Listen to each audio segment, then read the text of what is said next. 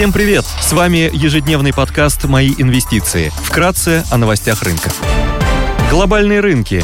Внешний фон умеренно позитивный. Фьючерсы на американский рынок растут на 0,2%, Евростокс прибавляет 0,6%, японский Никей в нулях. Китайский рынок торгуется в плюсе, экономика в Китае постепенно восстанавливается после снятия карантинных ограничений, снижение прибыли китайских компаний замедляется, по итогам мая прибыль снизилась на 6,5% год к году против 8,5% в апреле.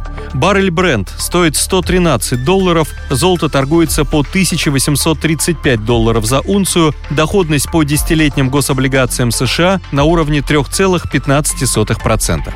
Сегодня Министерство торговли США опубликует данные по базовым заказам на товары длительного пользования за май. Также выйдет статистика незавершенных продаж на рынке недвижимости. В Германии выйдут данные по розничным продажам. Кристин Лагард выступит с речью. Продолжается саммит G7. Страны Большой Семерки собираются полностью отказаться от закупок российского золота. Об эмбарго уже объявили Великобритания, США, Япония и Канада. Страны ЕС еще рассматривают вопрос. Запрет коснется новых партий и не затронет уже приобретенный металл. Корпоративные новости. На валютном рынке московской биржи начнутся торги армянским драмом и южноафриканским рендом. Среди крупных иностранных эмитентов сегодня отчитывается Nike. Идеи дня. На рынке облигаций привлекательное соотношение риска и доходности дают облигации Headhunter серии 1P0-1R с погашением через полтора года. Бумаги торгуются с доходностью 11,3% и предлагают премию КОФЗ выше 200 базисных пунктов. Рейтинг эмитента РУ-2А от эксперт РА.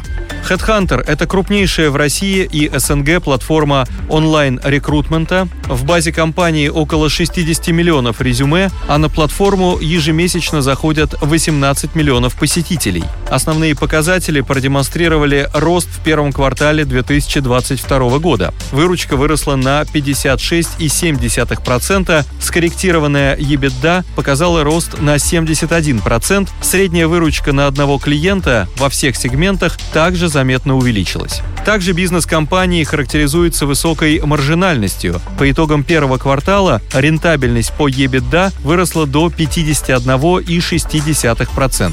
Несмотря на ухудшившуюся геополитическую ситуацию и меняющиеся тренды в области рекрутмента, компания занимает значительную долю рынка, на российском рынке это 50%, и может стать бенефициаром кадровых процессов в условиях структурной перестройки экономики. Долговая нагрузка продолжает находиться на низком уровне. Несмотря на рост чистого долга, его отношение к EBITDA находится на уровне 0,3x. Деятельность группы характеризуется высоким уровнем ликвидности, специфика деятельности не требует значительного объема капитальных затрат, а их размер, как правило, меньше амортизационных начислений. Объем денежных средств превышает 4,6 миллиарда рублей, что позволяет компании покрыть около 60% совокупного долга без учета обязательств по аренде и полностью покрыть краткосрочные долговые обязательства. Спасибо, что слушали нас. До встречи в то же время завтра. Напоминаем, что все вышесказанное не является индивидуальной инвестиционной рекомендацией.